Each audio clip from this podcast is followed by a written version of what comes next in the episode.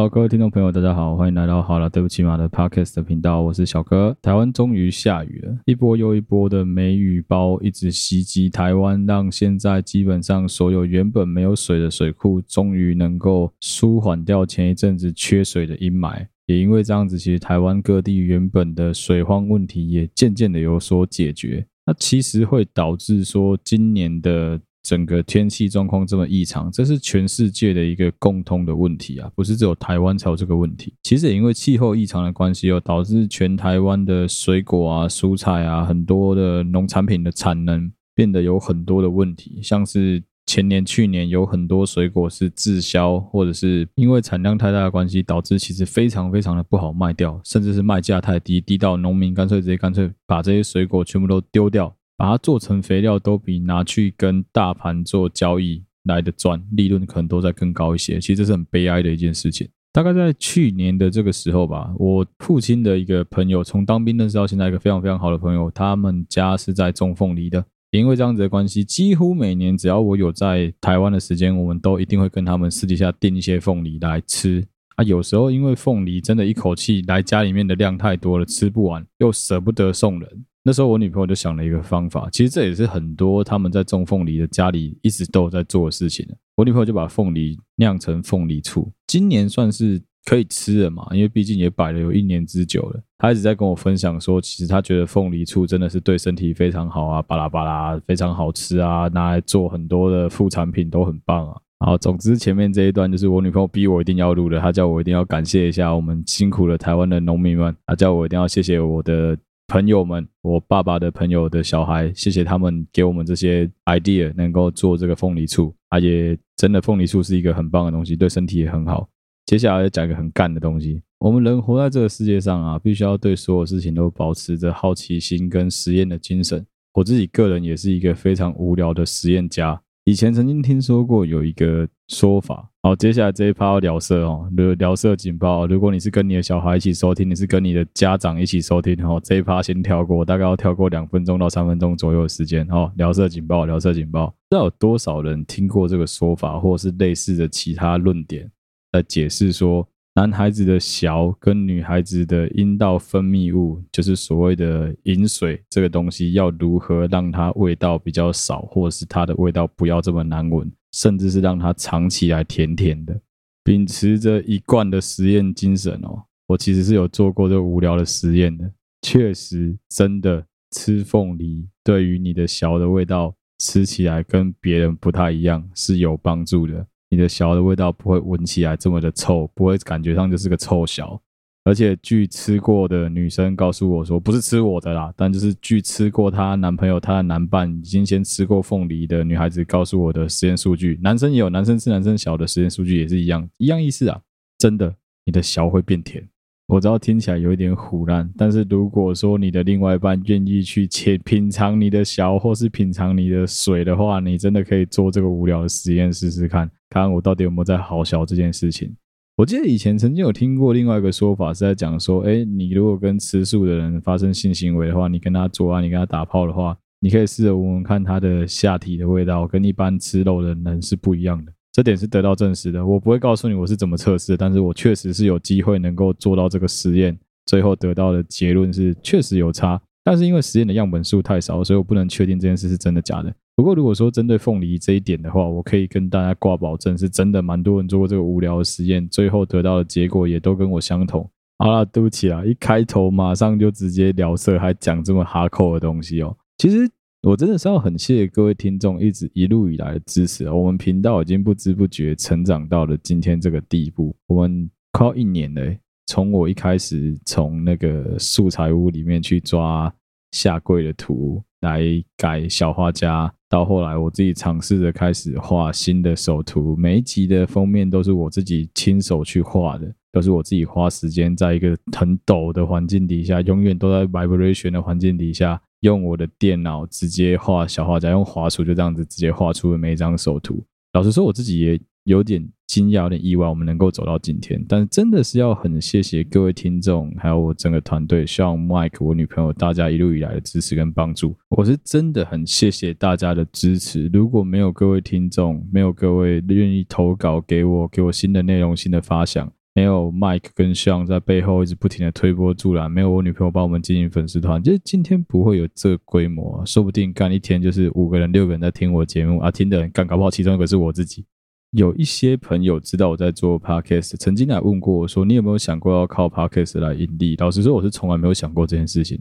还有人问我说：“你有没有？你是不是想红啊？你是不是想要靠 Podcast 来红啊？”如果我想红的话，有很多更容易的方式吧。做 Podcast 对我来说，只是分享我自己一些观点给大家而已，只是留下一点什么来分享给其他人而已。我是真的从来没有想过要利用 Podcast 来盈利啊，来业配啊，来赚钱啊。有很多 Podcast 的新手在问这个问题。第一个问题就是说，我要如何透过 Podcast 来盈利？其实我觉得这时候问题的答案很简单，你应该要先问你自己一个问题啊，就是你平常是一个很有名气的人吗？你是一个靠这件事在赚钱的人吗？你是一个有一直在创造声量、有一直在创造流量的 KOL 之类的人吗？不是。如果不是的话，你怎么会天真的觉得你只是每天花点时间去准备节目、去录音、去后置？你的内容就会有人喜欢，你的节目就会有人支持啊！做一件事情，把它当成是你的兴趣，你可以一直不停的 move on，一直不停的持续的、慢慢的、慢慢的把它越做越好。但如果你今天做这件事情，从一开始你的预设立场就是打算要干，我一定要靠这个来盈利，我一定要靠这个来赚钱，我什么时候能够拿到业配，我能够做些什么，我的节目内容要越来越好。如果你的想法是这样子的话，相信我，你会做得非常非常的痛苦。而且我认识大部分跟我同时间做 podcast 的朋友，绝大部分都收了。做不下去，太闷了，甚至是觉得自己的节目没有新意，跟别人重复性太高。其实最简单的理由就是他们没有那个美国时间能够录节目，然后等到他终于有一天能够盈利。我觉得他们真的没有那个时间啊。但是如果你跟我一样，你是每天在你的工作之余，总有一点点零碎琐碎的时间，总有个那两三个小时 stand by 的时间，不知道你要做什么。花点时间整理一下你的思路，整理一下你的节目内容，整理一下你想跟其他朋友、其他观众、听众们分享的东西，再花时间把它录下来，好好的做你自己想做的东西，好好的讲你自己想讲的话给你的朋友、给你的听众们听。如果你是抱着这样的心态来做节目的话，相信我，你会做得很轻松，你会做得很写意。你问我说，看到收听数稳健的在成长，我自己心里面的感想是什么？当然很爽啊！白痴哦，谁不希望自己的东西被别人听到？谁不希望看到自己的 IG 粉丝团人数比自己正常的账号还要更多？在这其中，我们也可以发现一件事情：是其实 IG 真的是一个很酷的东西。以它演算法来说，只要你愿意花时间去推播，是可以吸引到一些真的对你的东西有有兴趣的听众。但绝大部分的都只是路过而已，我就看看，我就听听。我就看一下你到底在搞什么东西，我就看一下这个画大奶妹的低级的家伙到底在做什么。基本上做什么事情都一样，做节目也是啊，不可能一步登天啊。我今天我不是鸡排妹，我不是瓜吉，我没有那个流量啊。你不可能说自带流量，从一个平台把其他的人全部带到这个平台来，这是不可能的事情。我可以大方的跟各位听众承认，当时在我们录很前面的集数的时候，曾经有黑粉来我们的粉丝专业留言攻击我们，甚至是。写我们的节目的内容啊，不时的指控我们说我们就是很 anti 他们的活动圈的女孩子啊之类的这些东西。现在这些人跑哪去了？现在这些人还在活动圈鬼混，但基本上他们已经没有工作了。那为什么他们没有再继续花时间来谩骂、来攻击、来指责我们的内容？一个很简单的理由：海水退，很快就知道到底是谁没有穿裤子啊。尤其你是个女孩子，没有穿裤子，根本垮。就是因为这样子的关系，其实当初他们在攻击我，所以我一点都不担心啊！干，你要攻击就来攻击吧，反正你讲的东西一点都站不住脚啊！我到底有什么好担心的？我花时间去蹭你的流量，花时间去做一集来攻击你，对我那个时候的我来说，很简单的一个理由就是，我其实我也还不知道我到底要做什么，到底应该做什么。我是要做一个爆炸小孩啊，一直东骂西骂，东推西推的吗？还是要像我现在这样子，很理性的跟大家聊很多我自己有兴趣的话题？当时对自己的定义还没有这么明确啊，所以说也很谢谢他们让我能够去做各种不一样的尝试啊。其实如果你就台湾现在的 Podcast 的生态来做一个很无聊的研究，不用太浪费时间，就花时间稍微问一下你周围的朋友圈就好了。真的认真有在听 Podcast 的人没有那么多啦，也没不是每一个人都会每一集的节目一集一集的听。这也是为什么我后来其实仔细想一想，一个礼拜出一集是 OK 的，因为。我的东西，如果你听久了，你一定会觉得很疲乏。就是这个人到底在讲三小，他讲的东西似是而非，动不动就在道歉，直接攻杀回。可是如果我每个礼拜只产出一集的内容，每个礼拜产出一集的内容，我是有花时间去整理过这些东西的。你听完之后，你就会有一种，哎，怎么这么快就结束了？怎么这么快就没有了？才半小时哦，才三十五分钟哦，啊，我还想听他再多说一点什么，这是一个我自己很无聊的一个小剧场跟策略啊，我就是这样子做，我就是这样子走，来试着留住我自己的听众，让他们对我的东西保持一定的兴趣。所以今天这一集的内容比较像是针对之前的某一些集数做补充，把一些我当初没有。想要录或是忘记录，甚至是不小心跳题的内容拿出来跟大家好好再分享一下。讲到海水退了才知道到底谁没穿裤子这件事情，我有一个故事想跟各位听众分享。之所以这个故事可以讲，个很大的原因是因为我大概可以百分之一万的肯定，他绝对不会来听我的 podcast，除非哪一天我突然间爆红了。但是即使我爆红了，我相信他也不可能一集一集来听我的 podcast。所以我应该可以很放心的把这个故事拿出来跟大家分享。先讲哦，接下来的故事内容非常的政治不正确，而且带有个人大量对于某一些人、某一些社团、某一些团体的各种偏见跟色彩在里面。所以我开头就要先跟大家道歉，对不起啦。如果你听到了觉得不舒服，你觉得我在影射你的话，请你搞清楚，很有可能不是哦，我很可能只是在讲跟你差不多，但不是你这种人哦。我不知道大家有没有一个经验，是你有没有去过那种连锁的理发厅、连锁的发廊去洗加剪？男生女生应该都多少有这种经验吧，在你的人生当中。像我现在是很喜欢去阿嬷理发厅啊，我很喜欢去那种家庭理发的地方剪头发。但我以前也是曾经有一阵子会跑去这种比较稍微要花一点钱啊，然后他们会有设计师啊，会有洗头小弟小妹帮你洗头的地方去做服务、做消费。有趣的事情是什么？有趣的事情是啊。每次当这些洗头小弟、洗头小妹他们在帮我洗头发，他们在帮我按肩颈的时候，我都有一个感觉是：你可不可以不要讲话？你可不可以就让我安静就好了？不论是让我看着前面的电视，看着我的手机都好，你不要再花时间跟我讲话了。一般来说，我是一个很搞维的人，不搞维我也不会开 podcast 啊。看我就是一个话很多的人，但是每次只要我去那种地方洗头啊、按摩啊、洗加剪的过程中，我跟设计师可以好好聊天，那是因为他必须要搞我的头，我很怕我的头被他搞坏。但是这些洗头小弟小妹就不一样了，绝大部分他们的学历都是比较低的。而且其实大部分他们有很多很多都是建教生，都是建教合作，可能白天要读书啊，晚上到理法厅来工作，说是白天到理法厅工作，晚上要回学校去读夜校的这种学生很多。也因为这样子，普遍的他们的社会经验啊、工作意识啊各方面都比较不足，所以其实，在跟他们。聊天的过程中，很容易会出现一个情况是尬聊，真的会很尬，尬到不行，你就不知道干你哪里到底的公杀小。我举个最简单的例子哈，他们可能会问你说：“哎，你在做什么工作？”你跟他讲了之后，他就只会跟你说：“哦，我知道那个工作赚很多钱，对不对？”或者是洗个头的过程中，他看到你在跟女朋友聊天啊，他就会开始跟你抱怨说他跟他女朋友怎么样，他跟他男朋友怎么样，噼里啪啦噼里啪啦讲了一大堆，我根本没有想听的事情。很多的家酒妹。加酒的小弟弟们也有这个问题，他们在跟你聊天的过程中，其实他们是没有办法，因为毕竟他们的社会经验跟社会历练跟你的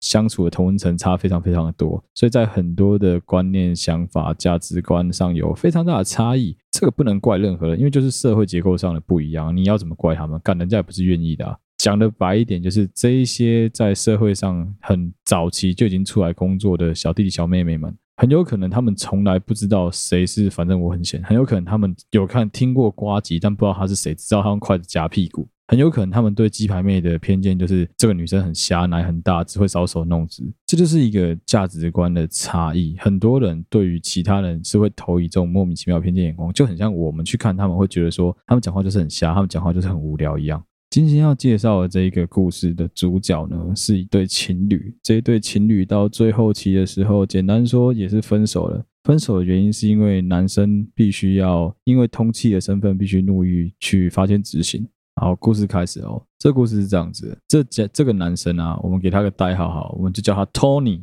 女孩子我们叫 Emma。其实照理来说啦，我要讲个很政治不正确的东西啊，以他们两个人的。对我对他们两个人的了解哦，他们两个人绝对不可能有英文名字啊！如果有的话，应该也是那种台到爆的英文名字啊。但不管，就是我想要想办法稍微扭曲一下他们的大家对他们的刻板印象，因为我自己对他们刻板印象非常非常深。这两个人的组合啊，基本上都是你走在路上会看到那种非常非常台的土炮台客，穿着那个什么哈瓦那沙小的那个夹脚拖鞋，然后长裤艾迪达的连身棉裤。手臂一定刺满了刺青，嚼着槟榔，手上叼着一根香烟，叼着一根一定要七星天然的香烟的男生，旁边搭配着一个看起来短发俏丽的一个女孩子，身高还应该还算高，应该都一百六十多啦，然后瘦瘦的，很瘦，瘦到不行，手上感觉上有针孔的一个女生，脸非常的瘦，瘦到有点像骷髅等级啊。托尼跟艾玛的共同点是这样子，他们两个人基本上都是从国中之后就一路辍学，没有在没有在读书，直接出社会开始工作。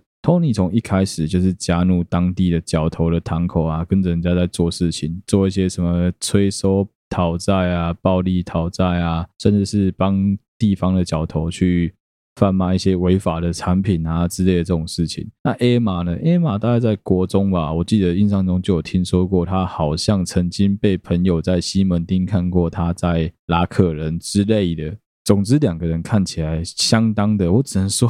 有的人会这样讲，但是我个人好好，我其实有一点这样觉得，他们两个站在一起时，你不会觉得有什么好突兀的，两个人真的是蛮搭的啦。而且其实认真说起来，Tony 这个人，我的印象中啦。他在学校读书的时候，虽然不绝对不是班上前几名角色，但他也从来没有倒数。他是那种只要愿意临时抱佛脚，他就可以考得还可以，至少及格边缘的那种同学。换句话说，他绝对是天资上是有一点点程度的人。但 A 马的成绩是非常非常的差，他基本上都是完全没爱读书的，永远都是班上的倒数啊。老师也不会想想办法把他留下，因为留下来他就是跑，留下来他就是跑。翘课是基本的。这样子的两个人凑在一起的结果是什么？基本上你就是看到两个人身上。都有在用一些非法的化学药品的痕迹，两个人都在使用毒品啊。简单讲就是这样子。我记得大概在三年前吧，Tony 因为一些事情、一些细故的关系，我们又在街上遇到。遇到了之后，毕竟是老朋友了嘛，一见如故，就开始疯狂哎聊天啊，一起吃吃个面啊，聊一聊。他问我最近过得怎么样，我聊一聊他最近过得怎么样，直接开始分享我们以前在国中的时候玩在一起的一些故事。哦，对，刚刚忘记前情提要了。Tony 大概在十六岁的时候，就跟一个十四岁的小女生，把人家搞大肚子之后，跟人家结婚了。结婚了之后，现在有一个女儿，但是已经离婚很久很久了，大概结婚不到两年就离婚了吧。而据 Tony 表示呢，Emma 如果说要把他所有拿掉的小孩全部拿出来摆出来的话，很有可能可以摆一个魔法阵这样子的程度。我是觉得，干到他的肚皮也蛮厉害的啦。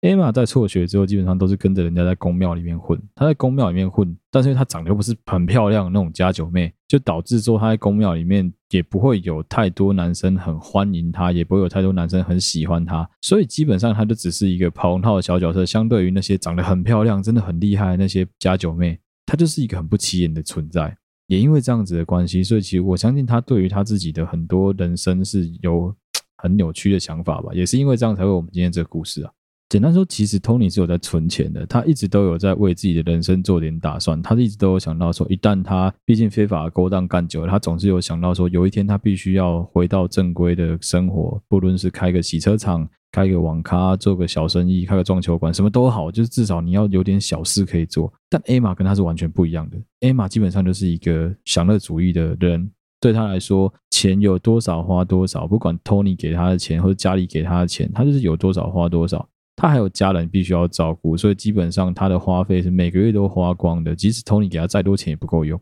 一方面是 Emma 自己懒得出门去赚钱，他给他自己的理由是他必须要花时间在家里照顾他家里面的长辈。另外一方面，我猜是 Tony 这个笨蛋的自尊心作祟，所以他可能觉得说他不想要自己的另外一半去外面抛头露面赚钱。我们现在讲的赚钱并不是正规的赚钱，是用一些非法的手段来接客人赚钱，赚一些皮肉钱这件事情。所以基本上他不会允许让。艾玛做这件事情，一般男生当然也不会啊。但你要想，他们的组合基本上本来就很奇怪，所以即使做这件事情，你也不用太过去苛责他们。这就是一个社会底层的一个生活方式嘛。刚刚前面有提到，Tony 是一个通缉犯，他应该是我有点忘记，他是因为诈欺还是因为持有毒品的关系被通缉。总之，就是他是通缉犯的身份。但这家伙就很白烂，他就觉得说，反正我在。我们家这附近也不会被人家认得出来我是谁。事实上，管区早就在找他了，但是他很聪明的，他用了一个非常烂的方式是，他拿他弟弟的身份证，把身份证的照片换成他的，所以基本上警察在临检的时候，他都是报他弟的身份证字号，报他弟的身份证。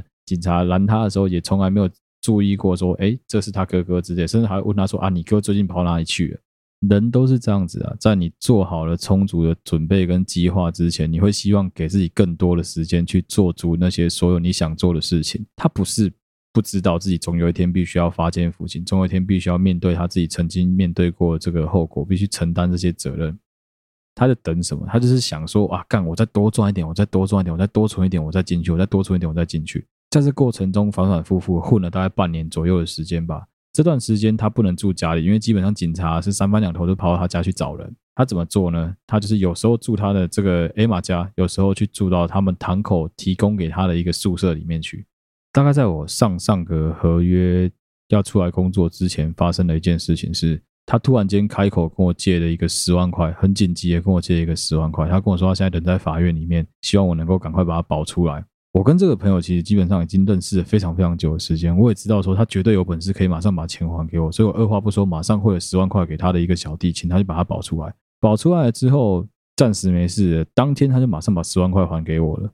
那次我问他，你怎么会蠢到被警察抓到？你到底干了什么？他跟我讲说，都是艾玛害的，因为他住在艾玛家的时候艾玛嫌他的打呼声太大声了艾玛就拿了一根、拿了两根还三根香烟夹在他的脚趾头上面点烟，烧到他的脚趾，让他整个人直接跳起来，两个人开始在家里面大吵，吵到邻居以为艾玛会被打死了，所以打电话报警，警察来 就把他直接抓走了。大家还记得吗？因为第一时间报的是他弟弟的身份证，用的是他弟弟的照片。所以警察以为就只是说，哦，那就是恭维嘛，你在家里面烧，你想烧你自己的房子吗？再加上说他弟其实是有也有一些小前科的，所以说他等于是为了他弟弟的案子被抓到法院去做一些审理的动作，whatever，总之最后就是被保出来，没事，保出来了。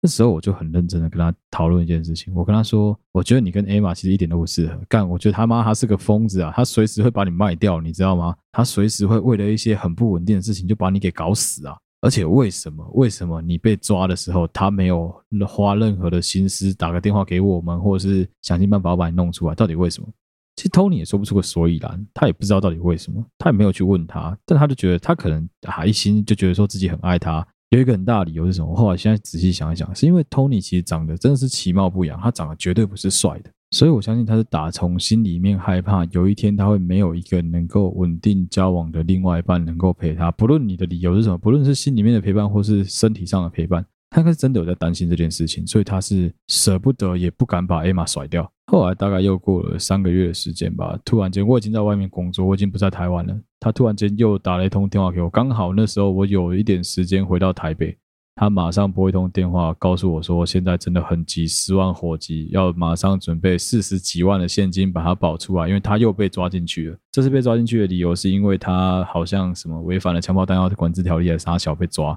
那他打给我的那通电话是在他要被羁押之前唯二能够打的其中一通电话之一，他就打给了我。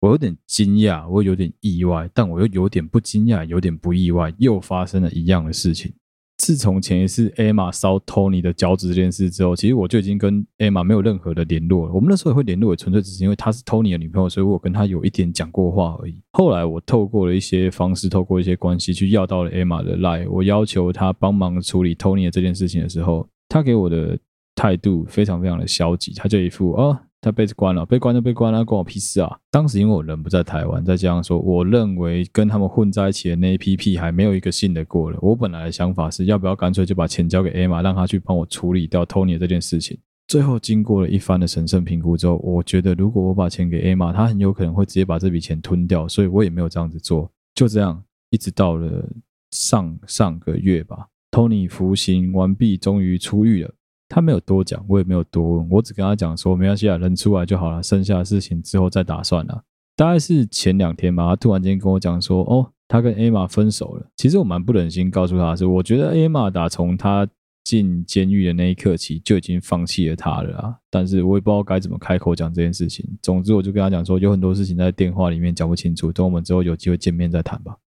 对不起啊，我也不知道为什么会突然想到这个非常的。暗黑的故事，非常无聊的一个故事。其实从这件事情里面，我自己一直都有一个感想是：有一些人为什么会一直存在于底层的社会之中？为什么他永远没有办法翻身？为什么他一直都这么的懦性，这么的烂？我跟你讲，冰冻三尺绝对非一日之寒啊！罗马不会是一天造成的啊！这些人的烂啊，真的不会是一时半刻造成的，不是因为你的一个决定错误导致你的人生变得这么悲惨。当你去仔细的审视他们这种人的人生的时候，你会发现一件事情是，像 Emma 这样子的存在，在这个台湾社会中是非常非常多的。可是为什么他们都不会想说要去改善他们自己的生活？有个很大的原因就出在于说，一方面是他不想改善，一方面是他懒得改善，还有一个很很我觉得很重要的一个原因是，他很满足于他现在的现况。对，没错，你现在才大概三十岁左右而已，你还可以告诉人家说你还年轻。但是如果你四十岁，如果你五十岁了，以你的姿色，你真的觉得你能够在这个社会上继续这样混下去吗？其一方面，我也很佩服 Emma 这么疯啦，干他居然有办法他妈就他妈拿烟烧自己男朋友的脚趾，这种 这种疯狂的事情。在台湾社会的底层，确实存在很多类似的这种故事，干实在是不胜枚举啊！两个人一起服用毒品啊，两个人一起沉沦啊，两个人一起堕落，例子太多太多了。他们有没有人想过要翻身？当然有。为什么他们翻不了身？其实有很大一部分，那跟人与生俱来的那个惰性、那个惰性有很大的关系。他就是觉得说啊，好了好了，如果做一做真的不行了，那我就放弃吧，反正我就回去躺着就好了，我就回去做。本来在做那些老本行，那些肮脏的勾当，钱来的又快。台湾现在有很多行业面临的，因为疫情的关系，你没有办法有好的工作机会，你也没有办法有好的薪资报酬，甚至是你连工作都没有。有一些人转念一想，会告诉自己说：“啊，没有关系啊，反正我就当做是给自己好不容易有个机会，能够放一个长假，有一个不用钱的特休啊。虽然没有薪水，但至少我过得很开心。每天充实自己，念点英文，甚至是去做一些你本来早就想做的事情，去追你那些本来就想看的剧。虽然说感觉起来生活好像很废，但至少你过得很充实，你是有在做一些自我成长的功课的。”也有一些人趁着这一波疫情，趁机转行，他去做其他的事情，他去做他之前本来就一直想做但一直没有机会做的事情。因为现在在家时间很多，所以他终于能够放下手来工作的一些小事。有没有这种人？当然也有，靠这些事来盈利的人有没有？也有。就跟去年很多人开始录 Podcast 的理由一样，就是因为你的生意变差，所以你开始有很多时间可以做自己的事情嘛。在很多情况下，危机本来就可以是转机。你只是躺着，你只是什么都不做，你只是在那边摆烂而已，对你的人生不会有任何的帮助。甚至你的另外一半还有可能会因为这样子就把你留在原地。他继续往前成长的时候，你就留在原地了。人生真的就是这样子啊！你在不进步，你的所有朋友都在往前走的时候，你停留在原地，那就是一种退步。这个社会不是洪水猛兽，这不是一个真真正正人吃人的社会。这个社会并没有你想的这么可怕。但是如果你什么事都不做，你就只是躺在那边而已，那你真的就只能躺在那里而已。你不要以为说这个社会会对你有什么太大的社会福利啊，去帮助你啊之类的。如果要讲的干一点，讲的励志一点，就是讲说天助自助者嘛。基本上我们大家都有听过这个原理嘛。你连你自己都不愿意花时间去帮助你自己的，还有谁会愿意花钱去帮助你？我以前在新训的时候，新训的长官曾经讲过一句，我到现在都还一直记得的话，就是没有人会放弃你，除非你先放弃你自己。无论是我们这一次故事里面讲到的 Emma，或者是我现在观察到很多我自己周围的朋友啊、学弟啊、学妹啊、亲戚啊，只要是被这波疫情影响到的人，基本上多多少少都会有很多很阿杂、很挫折、很沮丧的想法。虽然说有时候会让人家觉得讲得很干，但事实就是有很多的时候，危机真的就是转机啊！你自己要先想清楚你要做什么，你自己要先为你自己的未来多做一点盘算。当你碰到不同的困难、不同的挫折的时候，你才能够有迎刃而解的机会啊！就很像这一次的疫情一样，有很多人是突然间、瞬间他就没有他的工作，他瞬间所有的工作机会都没有了。为什么有些人还是可以过得很舒服？为什么有些人还是可以每天好好的把事情充实的做完？有一些人就只能躲在房间里面怨天载道。好像全世界人都欠他几几几千万一样那种感觉，你很容易就可以发现到这一类人的共通点是什么？这一类人的共通点就是打从一开始他们就没有打算要为自己的人生做点努力，或是付出一点什么。在这一次的故事里面，其实最让我觉得很难过的是这件事完全是真实的事情，是真的血淋淋的发生在我自己周围的真实故事。我很少会用“垃圾”来形容一个人，因为我觉得基本上你讲人家是垃圾比败类什么都还要更糟糕，就是完全不可回收，这家伙直接没救了。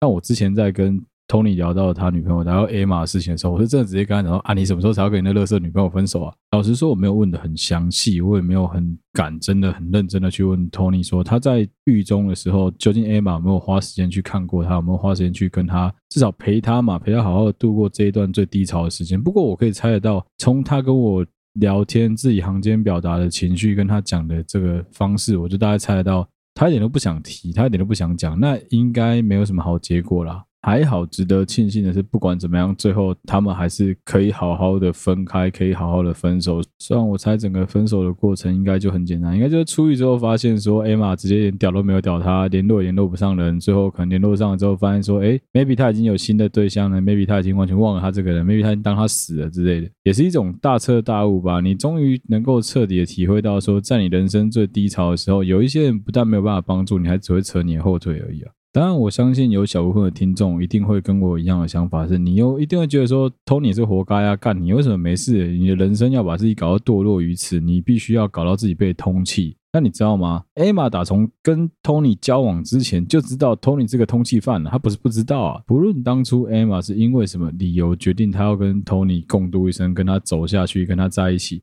你都知道你的另外一半有这个问题，你是不是应该要小以他大义，跟他讲说，哎，赶快投案啊，赶快自首啊，赶快去把该服的刑期服完，出来之后我们好好面对我们的人生之类的？不是，他不是，他选择是跟他一起沉沦，跟他一起堕落，在后面一直扯他后腿，最后等到他真的被抓进去关的时候，他又什么事都不帮忙，就这样子拍屁股一走了之。是的，我们真的看太多了，也听太多了，但是这么现实的，我还真的是第一次听到。一个人在一生当中啊，会遇到很多形形色色的朋友、形形色色的伙伴、形形色色的对象。你的寿命可能有九十岁，在这长达九十年的人生当中，这些朋友平均能够陪伴你的时间大概也不会超过十年。但是另外一半不一样，另外一半有可能会跟你携手共度你们的一生，有可能会白头偕老，就这样子一起共度了可能快要六十年甚至七十年的时间。伙伴真的要慎选，干你俩挑到这一种的哦，操妈的还会在半夜突然间莫名其妙拿香烟烧你脚趾呢，算了吧。这一集对我来说非常的时事，因为这件事情才刚发生不到两天的时间，我就马上想说干，赶快录下来。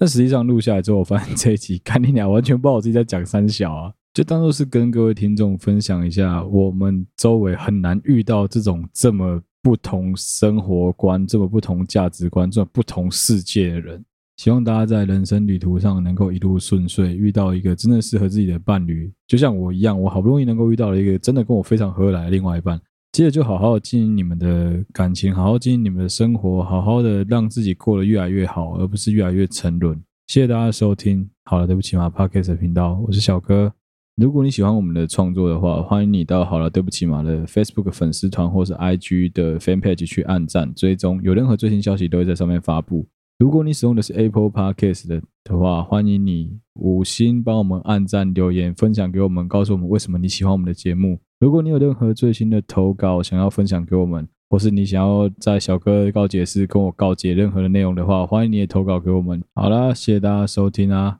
我是小哥，我们下期再见喽，拜拜。